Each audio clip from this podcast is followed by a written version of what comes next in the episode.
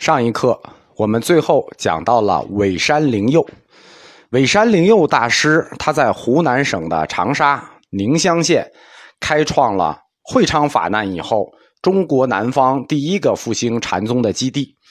他开创的维养宗就是禅宗五家七宗时代的开始第一宗。呃，我的课呢，有的时候题目和课的内容不能完全对上。比如上一课我们讲了培修，但是有半课讲到了尾山灵佑，好几课都是这种情况。这是因为我写稿子的时候呢，列的是个提纲，自己大概估计的内容和讲课时间就给大家讲。但是呢，提纲就有这种缺点，就是讲讲高兴起来呢，会越讲越快。讲着讲着就讲飞了，等绕回来的时候，时间和我原定的稿子的时间就对不上了。题目和内容有的时候能对上一半，嗯，不过能听到我的这堂课的，那这已经快到二百节了。这个通史应该都是真爱，就都是真爱同学。既然都是真爱，就无所谓了，互相伤害呗。就跟大家说一下，为什么我的题目和我的内容有的时候不太完全对得上。北宋僧史赞宁。他在《宋高僧传》里提到过尾山灵佑，他少年时的好友。我们在前面讲过，就是鼓励尾山灵佑去百丈山投奔百丈怀海的天台国清寺的两位大神。对，肯定是两位大神，他们不是大师，就是寒山和拾得。这两位都是被视为有神意的僧人。我们在佛教诗词里讲过这两个人，叫和合二仙。我们后面讲禅宗北派的临济宗一玄的时候，也会讲到一个神异僧人，就是他的合作者普化禅师。尾山灵佑和普化禅师是一个时代著名的神僧，他本身就有很多神异故事。据说尾山灵佑大师在临终前，整个尾山泉水都枯了，所有的鸟都在叫，草木一夜之间就白了。神僧这种概念，在中国佛教史上，他只要出了出一个，就会掀起一次信仰的高潮；出一个，就会掀起一次信仰的狂潮。从弥天释道安大师的师傅佛图澄开始，神僧他总是可以掀起群众们信仰的热情。但是，真正造就尾山成为禅宗南方复兴第一个基地的原因。并不是因为他是神僧，虽然他是神僧，掀起了信仰的高潮，但是真正让他兴起、伪山兴起的原因还是历史。我们在前课一直在说，禅宗兴起的核心根源是什么？是流民，而大规模的僧团和僧团基地兴起的原因是流民加上流僧，没有痛苦。就没有宗教，对于个人是，对于一个时代也是。先是公元八百四十四年发生的会昌法难，诞生了大量的流僧，天下各地都有遣散的僧人等待着归附，各地的僧人全取消了，庙全取消了，所以要有所归附。而另一方面呢，就是马上三十年后要发生的这个黄巢大起义，八七四年的。在黄巢大起义之前，那民民生已经是不断恶化，对吧？不是忽然一天就起义的，民生的恶化是有一个持续的阶段的。这个持续的阶段就不断的迫使农民变成流民，开始向僧侣队伍中流动。尾山禅宗基地一旦复兴，它立刻就壮大了。这种流民聚集，但是。是禅众加流民的这种自食其力的生产和生活模式。虽然有很多流民，但他们自食其力了，这对维护地方稳定是有好处的。尾山禅宗基地的扩张，从灵佑开始，通过他的四法弟子四处铺开了。《僧史祖堂集》记载，尾山灵佑的四法弟子有五个人。大体分布在江西、安徽、福建三个省，其中最重要、最著名的是在江西宜春（古代叫袁州）仰山传禅的慧济影响最大，所以后世就把这师徒两个人尾山灵佑和仰山慧济合起来，他们代表的禅系称之为维养宗。晚唐以后，五家七宗的第一个宗维养宗就正式崛起了。慧济大师，他是韶州怀化人，韶州怀化就是今天的广东省广州市。他俗家姓叶，叶问的叶。十七岁的时候，父母要给他娶亲，但他决心很很坚决，自断两指，自己切了两个手指头供于父母之前，以谢养育真。父母看拦不住他了，那就任他出家。慧济大师就在广东的南华禅寺出家了。僧史这一段呢，其实是写错了。当时他出家的时候不叫南华寺，因为南华寺是宋太祖赐的号。仰山慧济就在当时广东的宝林寺出家了，但是他在南华寺待的时间很短。出家的第二年，慧济就以沙弥的身份开始行走四方，行脚天下。我们说那个时候出家人有一个求学的好习惯，就是行脚天下。但是前提是他是出家人，他已经受过具足戒。什么意思呢？出家人出家是有两个阶段的，要受两个戒。第一个戒叫沙弥戒，第二个戒叫比丘戒。沙弥戒就从小出家，沙弥戒又叫小戒，比丘戒又叫具足戒或者大戒。你只有受了大戒，你才算正式的僧人，就和尚，你才能行脚天下。但是，慧济大师他没有受具足戒，出家第二年，只是以沙弥戒的身份就开始行行行脚天下了，这点很奇怪的。而且，仰山慧济大师他行脚，当时没有仰山，他就叫慧济，他的目标很明确，他出来行脚天下，他直奔大尾山灵佑门下，就他这个师傅很会挑。为什么呢？第一，尾山灵佑是百丈禅师的嫡传，啊，马祖之下百丈嫡传，他叫法统正宗，就法统很正。第二，前面我们说了，灵佑大师在尾山传禅的时候，言佛者，天下以为称首，就是当时尾山灵佑已经是天下佛门领袖了，所以慧济从南华禅寺出来就直奔尾山。到了尾山，跟随灵佑大师大概十五年左右的时间。仰山慧济，他一出世就是很轰动的那种天才僧人。据说啊，年三十五，领众出世住，就是三十五岁他就可以就独立出道了啊。前后株洲府节按察使、刺史等相续十一人，立为师。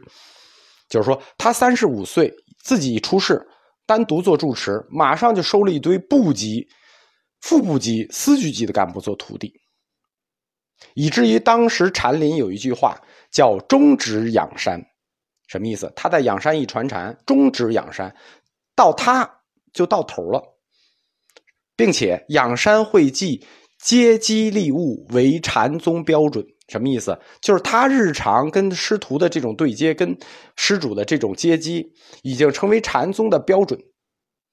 后世对仰山慧济有更高级的一个评价，叫做“仰山小世家”。小世家，仰山慧济禅师出生于公元八百一十五年，世寿七十七岁。他这个死期没有定，一说是中和三年，一说是大顺二年。谥号呢叫智通禅师，我们就说韦养宗两位宗师，我们就介绍了仰山呃韦山灵佑和仰山慧济。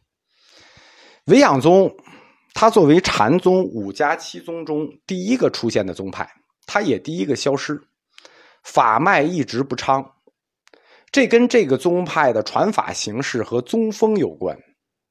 法脉兴不兴旺，就是弟子兴不兴旺啊？不光跟传法形式有关，也跟宗风有关。宗风就是这个门派的特色。禅宗的宗，它第一重就重在宗风，就好像我们说佛教教派第一重重在什么呢？重在判教。我们跟别人有什么区别？我们好在哪儿？比别人好在哪儿？我们的重点是什么？禅宗也一样，重在宗风。我们前面课讲赵州禅，就专门讲过他的宗风四个字。不到不说，无一不到无一是赵州禅的宗风。那关于维养宗的宗风呢？维养宗的一家宗风呢，根据登录不同，叫景德传登录啊、武登会员登录不同，它记载不一样，而且比较乱。为什么？这是因为师徒俩伪山和仰山之间在认识论上是有差距的，是不一样的。但是大体上来说，维养宗是属于华严宗学理向禅宗延伸出去的，它属于华严宗理论体系，它跟禅宗其他宗派不太一样，它是从教入禅，禅宗几大宗派他们的理论核心体系依托的经书是不一致的，那这是个专业的这个问题啊。比如我们谈到这个维养宗，它就属于华严理论向禅宗延伸，而临济宗呢，它重视的是《金刚经》。法眼宗呢，重视的是《首楞严经》，不同的宗派依托的核心经书不同。既然维养宗它是华严教理向禅宗延伸出来的，那么我们前面讲过华严宗在三十多课的时候，华严宗的义理里最重视的是什么呢？最重视的是理事关系，就是理和事儿之间的关系。这个关系在华严宗里头，经常最常用两组概念来表达理事之间的关系，就理和事儿的关系。一组概念叫体用，一组概念叫圆融，就是这两组关系是华严来描述理事关系常用的。体用、体和用、圆融，哎，这不用解释了。伪山和仰山之间的差别。就出现在这两组概念中。虽然同属于华严教理的延伸，但伪山灵佑师傅他重视的是理事关系里头体与用这一组关系在日常里的应用，而仰山会稽徒弟他重视的是理事关系之中华严的圆融观在日常中的应用。大家听懂了吗？体用和圆融。师徒俩各执一端，因此华严就是维养宗风。如果要概括的话啊，他们虽然比较杂乱，如果一定要概括维养宗风的话，就是体用和圆融。我们展开讲一下维养宗风，因为维养宗以后啊，很少很少会有人讲这个这个宗是小宗。我们简单说一下，先说师傅的宗风，就是这个尾山灵佑。他的禅观是什么呢？体用兼得，不可偏废。这八个字，这是尾山灵佑禅观的唯一主张和唯一特点。他始终就这八个字，他没有其他主张，这是他唯一的。体用兼得，不可偏废，或者叫体用兼备，不可偏废。这个禅观贯彻始终，可以说。我们可以说它是伪山禅的家风，对是因为伪养宗它的禅禅观啊有点冲突嘛，所以我们把它拆成伪山禅和养山禅，我们不合在一起。如果合在一起，就是体用和圆融。我们先拆开讲伪山禅，伪山禅师傅的禅风是体用兼得，不可偏废。什么叫体用兼得，不可偏废呢？佛教教理。讲义理的时候，我们说有一个常用的方法，叫什么？叫举例子。就我给你讲的义理，你讲不懂，对吗？我给你举个例子，然后你如理作义，对吧？禅宗讲义理的方法，这是佛教讲义理的方法。禅宗讲义理的方法，其实也叫举例子，但是他这个举例子有个很文的说法，叫参公案。什么叫参公案呢？所谓参公案，它就是公案，历史上发生过的真事儿。所谓参公案呢，它就是宗教四框架里头佛教文学的部分，讲的是历史上一个真发生的故事，啊，当然其中有很多发挥的部分，我们不能说百分之百真实，但这个事儿一定是有的，是根据历史上有的一个真事儿，通过佛教文学给它写成一个故事，其中有所发挥，其中发挥的那个部分，或者说发生这个事儿故事的本身。它虽然这个故事是在佛教四框架的文学里，但是它要阐发的义理就在佛教哲学这个框架里。所以这就是禅宗讲义理的方法之一。禅宗讲义理方法有好几个啊，参公案只是一种，后面还有参话头啊，各种各样的。我们就来看一下维养宗的这个公案，就是体用兼得的公案。什么叫体用兼得？这个故事是这样的，公案就是故事啊。一次普请斋茶，什么叫普请斋茶呢？哎，佛教里经常谈这个。一次普请干什么？普请干什么？普普通的普请，请你的请，普请，普请是一个佛教里的专门用词。它是由当年百丈怀海大师创立的农禅的一种规则，就是所有的僧人一块儿劳动，集体劳动，就是大家都来劳动。客气的说，就叫普请，普请摘茶，普请扫地，普请那个收拾屋子，诸如此类。总之，普请的事儿一定是一个集体劳动。比如说普请摘茶，你不能说普请吃饭，对吧？你普请吃饭，那就不叫那个普请了，这又扯远了。总之，就是有一次，大家集体劳动去摘茶，师傅灵佑和徒弟惠济呢，就不不好好劳动，不好好干活儿。惠济就问灵佑，徒弟问师傅，呃，跟他说话，但师傅呢，灵佑只听见徒弟在说话，他看不见徒弟在哪儿，看不见慧济在哪儿。然后灵佑就说：“只闻汝声，不见子身，请现身见。”就说我看不见你，你出来。慧济就把茶树摇动。诗云：“只得其用，不得其体。”就是师傅说：“你站出来吧，让我看看你。”徒弟就摇这个树。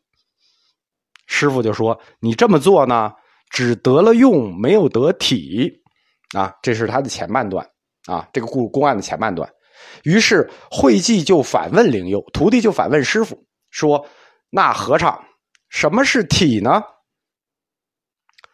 师沉默不语。其实这个沉默不语就是回答。慧济就说：“徒弟就说啊，说和尚只得体起，未得其用。”哎，徒弟反过来刺师傅说：“师傅，你只得了体，你没得用。”师傅不是说你只得了用没得体吗？他反过来就说：“师傅，你你你也一样，对吧？你说我没得体，你是只得了体。”这个公案，它的整个风格是一个赵州禅风格。为什么呢？赵州禅是生活禅，就是说在生活中一件事情，你让你来得悟，啊，这就是赵州禅风格。公案、参公案，它一般是没有定解的。公案不是有定解的，说每个公案有个标准答案，不一定啊。个人参个人的公案，个人悟个人的。因为这个公案涉及到，就我刚才讲的这个只得体未得用，或者只得用未得体的公案。涉及到华严宗教理里的一对体用关系，它是一个复杂的易学问题。同学们没有这段基础，所以我就给大家简单展开一下。理论上是不拆公案的啊。这个故事是什么意思呢？这个故事里最重要的一个问题是徒弟慧济问的，就是他问师傅灵佑什么是体，因为师傅先说你摇那个树，那叫做得用不得体。对吧？你得用不得体，那么什么是体呢？体无定向，不可言说。就是说，当徒弟反问师傅什么是体的时候，师傅就沉默了。为什么？因为他没法说，体无定向，不可言说，所以他就没法回答。说明什么？说明第一，灵佑知道什么是体，他知道什么体；第二，他知道这事儿没法说，他又没法确定说出他这个体。所以，因为体无定向嘛，所以无法说。那这就是后来徒弟慧济说的：“你和尚，你得体不得用。为什么说你得体不得用？你知道这个体，知道这个体有什么用呢？因为你不得用，你没法跟我说。为什么这么说吗？因为用必有相，必须言说。什么意思？你只要是用，必然是有相的。你体是无定向，但你用必然有相。”用既然必然有相，必须言说。那我问你什么是体的时候，你只沉默告诉我有什么用呢？